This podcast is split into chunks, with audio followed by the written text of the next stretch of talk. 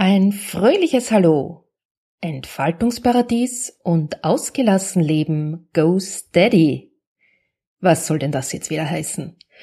Ja, ich habe mich entschlossen, über den Sommer eine Serie mit Vätern zu machen, wo es darum geht, was Väter zur Erziehung beitragen und wie sie sich in ihrer Rolle als Väter wahrnehmen, vor welche Probleme und Herausforderungen sie sich gestellt sehen und wie Sie damit umgehen. Und heute widme ich mich zur Einleitung der wissenschaftlichen Seite. Los geht's!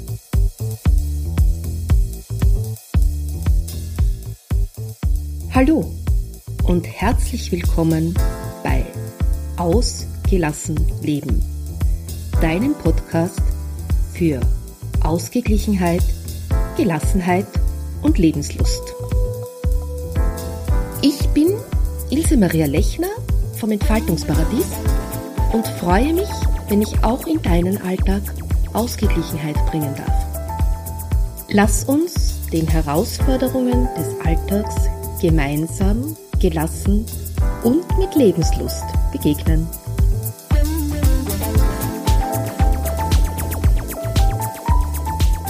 Herzlich willkommen bei dieser 22. Folge von Ausgelassen Leben.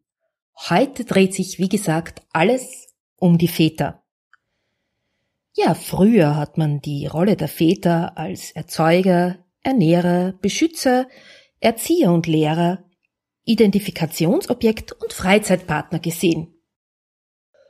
In den letzten Jahrzehnten gab es aber einige weiterführende Studien, wo auch die Beziehung zwischen Vater und Kind wirklich ausgiebig erforscht wurde.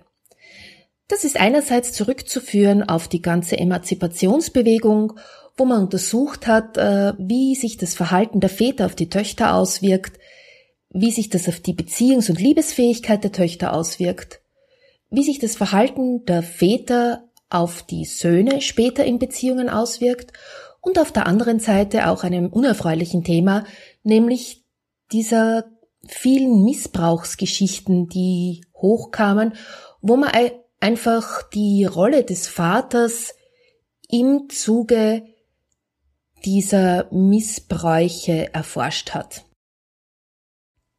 Die gute Nachricht vorweg. Väter sind wirklich wichtig für die Beziehungen der Kinder und für die Entwicklung des Kindes. Und es wurde erwiesen, dass gerade Väter die mit ihren Kindern in einer intensiven körperlichen Beziehung sind, das heißt sie als Kleinkind auch oft baden, pflegen und hegen, nicht die Väter sind, die missbräuchlich mit ihren Kindern umgehen.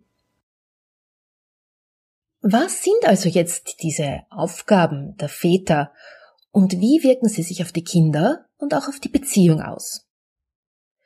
Zuerst einmal der Punkt Partnerschaft.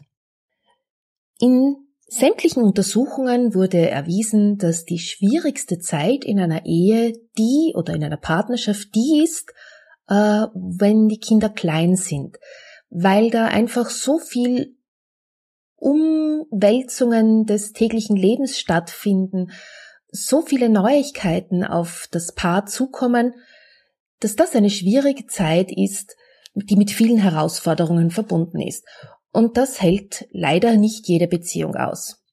Die zweite wichtige Zeit und die zweite schwierige Zeit, die auf ein Paar zukommt, ist dann die Zeit, wo das sogenannte leere Nest-Syndrom vorherrscht, wo die Kinder aus dem Haus sind und das Paar dann als Paar, als liebendes Paar zurückbleibt.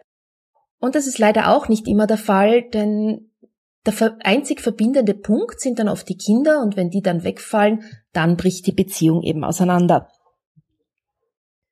Ja, aber was leisten Väter für die Kinder? Es ist für Väter auch nicht immer einfach.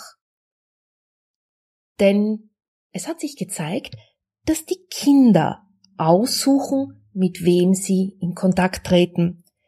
Das heißt, einerseits können Väter zwar Bindung zu den Kindern herstellen, indem sie mit ihnen vermehrt Kontakt aufnehmen, indem sie die Aufforderungen der Kinder dementsprechend beantworten. Aber auch Väter sind oft frustriert, wenn sich dann das Kind dann den andersgeschlechtlichen Partner, also die Mutter aussucht, weil es ihm eben eher liegt. Aber das Kind sucht aus, mit wem es Kontakt aufnimmt. Und darum gibt's auch diese typischen Papakinder oder Mamakinder. Nichtsdestotrotz sind Väter immer wichtig für ihre Kinder, egal ob es jetzt Mamakinder sind oder nicht. Väter beeinflussen durch die Spielfeinfühligkeit, die sie an den Tag legen, die Bindungssicherheit der Kinder. Das heißt, je feinfühliger ein Vater auf sein Kind eingehen kann, je intensiver er mit ihm Kontakt aufnimmt, desto größer ist die Bindungssicherheit des Kindes. Und das drückt sich spannenderweise auch bis in die eigene Beziehungsfähigkeit der Kinder aus. Ein Punkt, der ganz stark Vater betont ist, ist das Spiel. Väter neigen dazu, Kinder viel mehr physisch zu beteiligen. Das heißt, sie regen das Kind an. Und schon ganz kleine Babys beantworten eine Aufforderung zum Spiel des Vaters mit einem erhöhten Herzschlag, mit einem vermehrten Kreislaufsystem. Sie beginnen zu strampeln, zu lachen und zu kichern, denn sie wissen, jetzt kommt etwas Aufregendes auf sie zu. Bei Müttern sind Babys meistens ruhiger. Die Mütter werden als die hegenden, pflegenden, beschützenden und umhüllenden wahrgenommen. Väter neigen auch dazu, mehr Körpereinsatz zu zeigen, und zwar in jeder Beziehung. Das fängt schon bei ganz kleinen Kindern an, indem die Väter eher diejenigen sind, die Grimassen schneiden, die ähm, das Kind auch optisch fordern, die aber auch das Kind sprachlich mehr fordern, das heißt, sie lassen sich nicht auf eine Babysprache herab, sondern sie bezeichnen die Dinge so, wie sie sind. Ein Muldenkipper ist ein Muldenkipper und kein Lastwagen. Und sie regen viel mehr zur Eroberung an, zur Erforschung an. Das heißt, Väter regen zur Interaktion mit den Dingen an.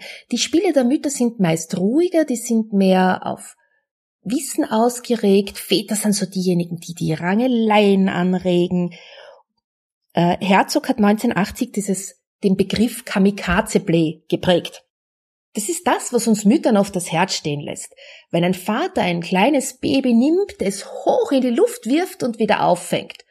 Das Kind jauchzt voller Freude, manchmal bleibt ihm auch das Herz stehen, aber es genießt dieses, diese Geborgenheit, wenn es dann wieder in die Arme des Vaters zurückkommt. Und ja, Mütter stehen auf daneben, haben die Augen weit aufgerissen vor Angst und fürchten um ihr Kind. Väter können aber das sehr wohl abschätzen und ja, durch diesen Reiz wird auch die Entwicklung des Kindes gefördert. Das Kind wird immer wieder an seine Grenzen gebracht, es wird dazu gebracht, auch von ganz klein auf schon sich immer wieder ein Stück weit aus dieser engen Beziehung hinaus zu bewegen. Wobei trotzdem zu beobachten ist, dass Väter mit ihren Töchtern vorsichtiger umgehen und mit den Burschen eher wild. Sie fördern die motorische und intellektuelle Stimulierung des Kindes, das heißt, sie sorgen für mehr Bewegung, sie sorgen für mehr geistige Anregung. Hüter bezeichnet sie als Programmöffner für die Hirnentwicklung. Ich finde diesen Ausdruck sehr schön. Programmöffner für die Hirnentwicklung. Äh, Hüter hat ja diesen Ansatz, dass wir, wenn wir emotional bewegt sind, wenn uns etwas bewegt, viel leichter lernen. Und nachdem Väter sehr viel mit Erlebnissen arbeiten, sehr viel mit Herausforderungen arbeiten, die uns, die die Kinder natürlich auch emotional bewegen, die manchmal mit Unsicherheit, mit Angst, mit einem flauen Gefühl verbunden sind, aber dann auch mit diesem stolzen Gefühl, ich hab's geschafft, ja, ich hab's gemeistert. Daher bleiben diese Erfahrungen ganz, ganz tief im Hirn eingegraben und die ermöglichen den Kindern wirklich einen Schritt weiter zu gehen. Väter achten aber auch vermehrt auf Ordnung und Einhaltung von Regeln. Und zwar sowohl im Spiel als auch im Alltag. Sie bestehen wesentlich strenger auf diese Einhaltung von Regeln. Sie äh, etablieren auch diese Hackordnungen. Und auch das ist was, was Frauen manchmal wehtut oder wo sie irgendwie ein komisches Gefühl haben, weil sie ähm, ihre Kinder beschützen wollen. Und äh, ich, ich kenne das von mir selber. Ich habe mich da oft wie eine Tigerin vor meine Kinder gestellt und habe anfänglich mit meinem Mann sehr gekämpft und habe dann festgestellt, das ist aber ein Wert, den er da vermittelt. Das ist etwas, was er auf eine ganz bestimmte Art weitergeben kann, was ich nicht kann.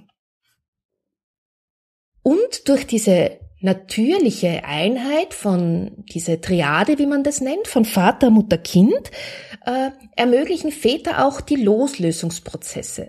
Sie sind diejenigen, die dem Kind die Türe aufmachen, dass sie sich von der Mutter lösen können, dass sie ein Stück weit von der Mutter weggehen können, dass sie sich trauen.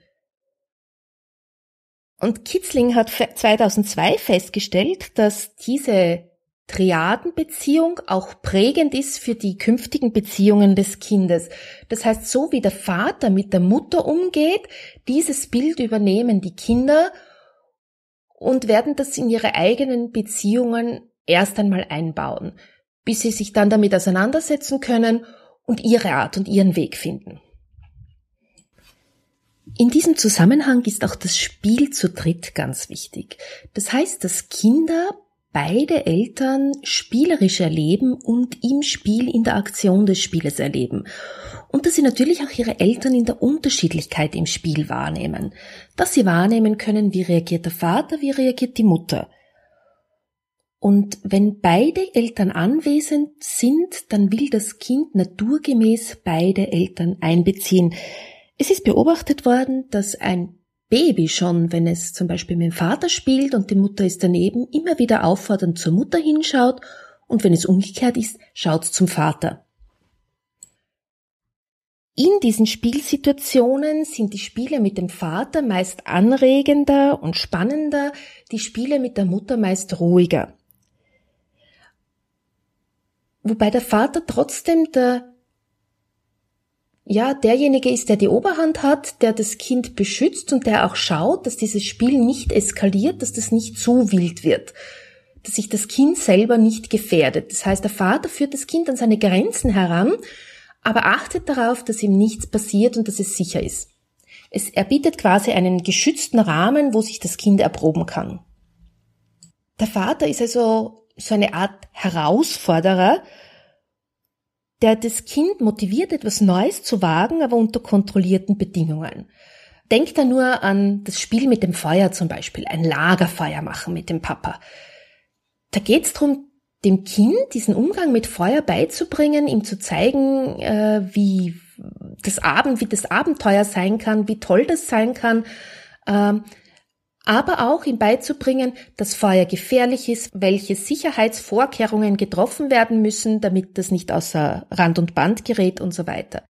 Väter lehren Kinder auch eher den Umgang mit Werkzeug und sie sind auch verantwortlich für spannende Aktivitäten, zum Beispiel für Klettertouren.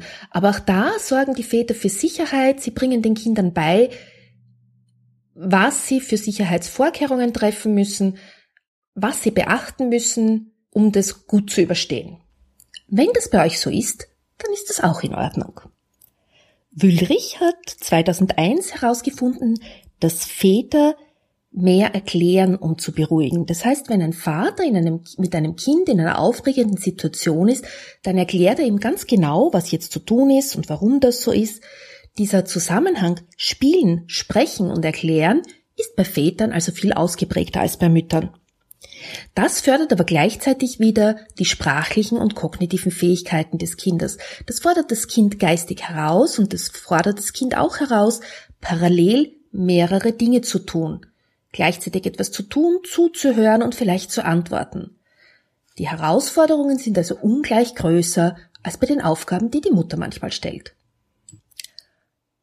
Ein spannendes Ergebnis hat auch die Studie von Diamond 2010 gebracht, und zwar ist in dieser Studie herausgefunden worden, dass Kinder in der Schule ungleich bessere Leistungen erbringen, wenn der Vater sich ähm, in die Erziehungsaufgaben und auch in die Lernaufgaben einbringt. Und dass das vor allem dann passiert, wenn der Vater auch mit seinen eigenen Schwächen offen umgeht und mit seinen eigenen Fehlleistungen offen umgeht.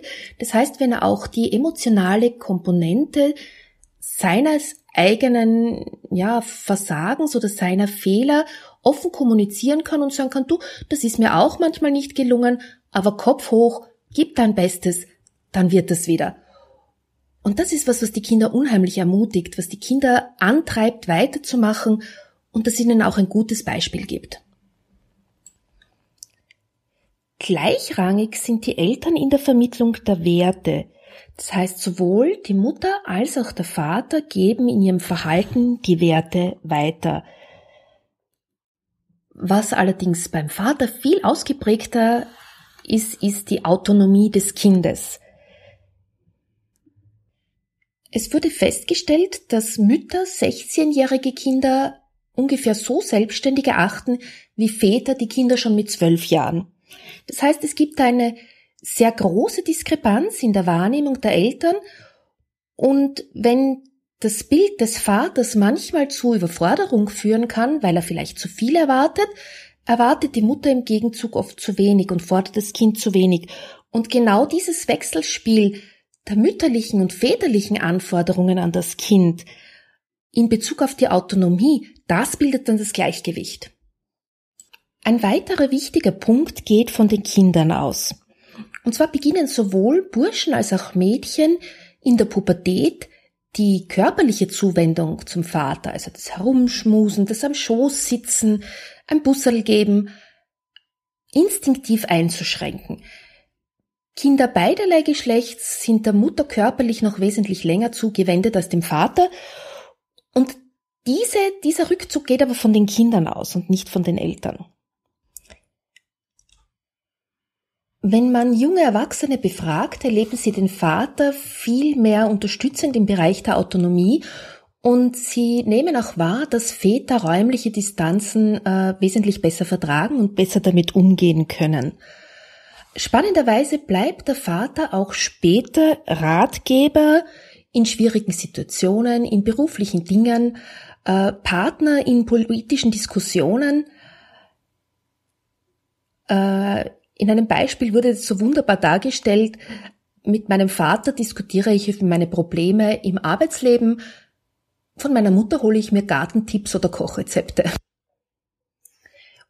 Und wenn wir uns jetzt vor Augen führen, wie wichtig die Väter für die kindliche Entwicklung sind, stellt sich natürlich auch die Frage, wie ist es bei Kindern, deren Eltern geschieden sind. Und da wurde festgestellt, dass diese ähm, Trennung der Eltern oft sehr tief in diesen Beziehungskomplex zwischen Kind und Vater eingreift. Das Vertrauen geht verloren und im besten Fall holen sich Kinder andere Modeling-Objekte, andere Bezugspersonen und äh, Ersatzväter in Form vom neuen Partner der Mutter oder eines Großvaters oder irgendeines bewunderten Menschen, zum Beispiel einem Trainer im Sportverein. Eine spannende Sichtweise ist auch die aus der Sicht der Eltern, also in dem Fall aus der Sicht des Vaters. Wenn jemand einmal Vater geworden ist, dann kann er sich nicht mehr aussuchen, nicht Vater zu sein. Er bleibt es Zeit seines Lebens, genauso wie die Mutter Zeit ihres Lebens Mutter bleibt. Und einer meiner Interviewpartner, die du in den nächsten Wochen hören wirst, hat es so herzig ausgedrückt mit Ich wurde von meinem Sohn zum Vater gemacht.